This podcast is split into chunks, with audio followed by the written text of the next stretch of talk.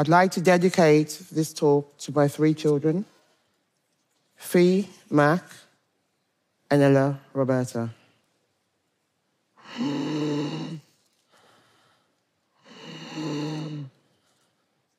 If I stop breathing for two minutes, I will die. It is the simplest thing that all of us do unconsciously, about 20,000 times a day. So normal that we forget that breathing is the essence of life.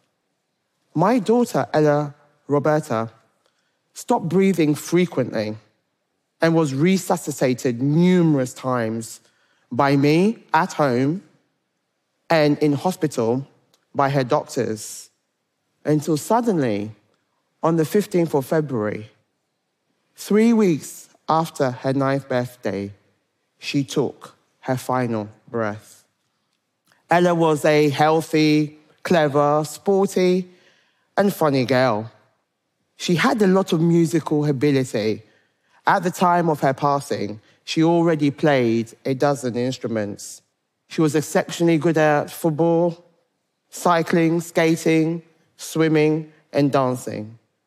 Ella was a great writer, and she was also pretty good at art. At the time of her passing, she had a reading age of 15 years.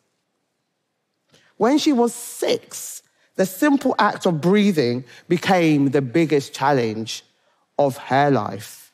I rushed Ella to hospital 28 times in 28 months when she suddenly began suffering severe respiratory issues. She was diagnosed with life threatening asthma at the age of seven. She was admitted into intensive care five times and put in an induced coma to save her life when her lungs gave up on her. It wasn't until after the first coroner's inquest in September 2014 that I learned that her possible trigger of her sudden illness was to do with something in the air. But at that time, we did not know what it was. Ella had one of the worst cases ever of asthma recorded in the United Kingdom, according to the pathologist who carried out her postmortem. We, as a family, we live 25 meters from the South Circular in southeast London. It is one of the busiest roads in the UK. I later learned that air pollution around our home was persistently far above the levels deemed acceptable by the WHO. On every walk to school, every bike ride, every time Ella went outside, her body was absorbing invisible toxic air spewed out by petrol and diesel vehicles. A second inquest into Ella's death just in December 2020, the coroner, Philip Barlow, he concluded that it was the excessive illegal levels of air pollution not only induced her asthma, but it was the highest ever on the night she died. As a result of this, Ella is the first person in the world to have air pollution listed as a cause of death on her death certificate.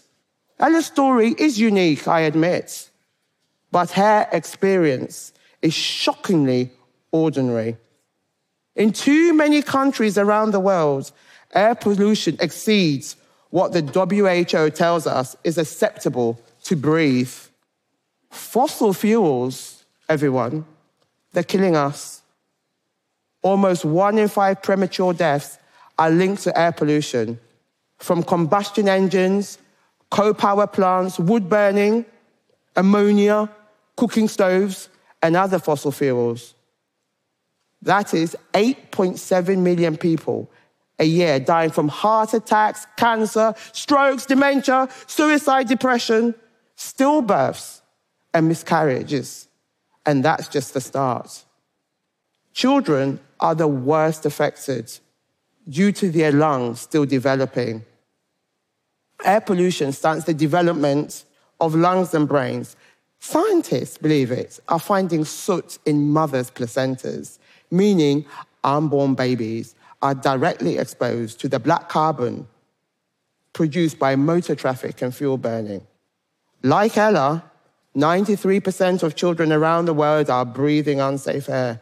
The real tragedy of this is we know how to solve this public health crisis.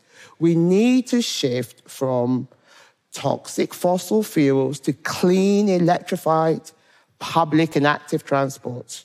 The second inquest into Ella's death made it abundantly clear Ella would still be here, alive today, if air pollution around our home had been within the WHO acceptable limits. Air pollution is an invisible global pandemic. It's a silent killer. Do you know what? Unless you clean up the air, you will never resolve climate change. Do you know why? It's linked to global warming, acid rain, effects on wildlife, depletion of the ozone layer. But for me, this is personal. Eight years after Ella's death, I still visit respiratory doctors with Ella's siblings who continue to be impacted by excessive air pollution. As my children and I share a genetic link, we are equally susceptible to air pollution. The WHO recently strengthens its guidelines, and the evidence shows us there is no such thing as safe levels. Every country in the world must enshrine these new WHO guidelines into law now. I'm putting them on notice.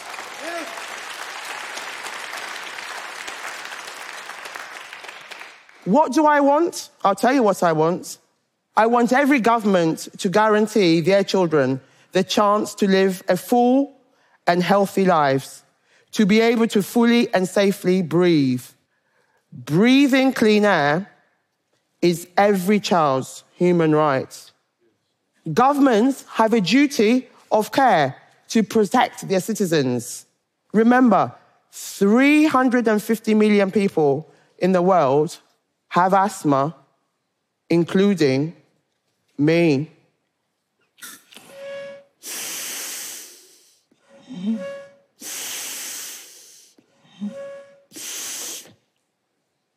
The fight to breathe clean air is real. When I say breathe life, what do you say? You say clean air is our right. Breathe life? Thank you for listening. Thank you very much.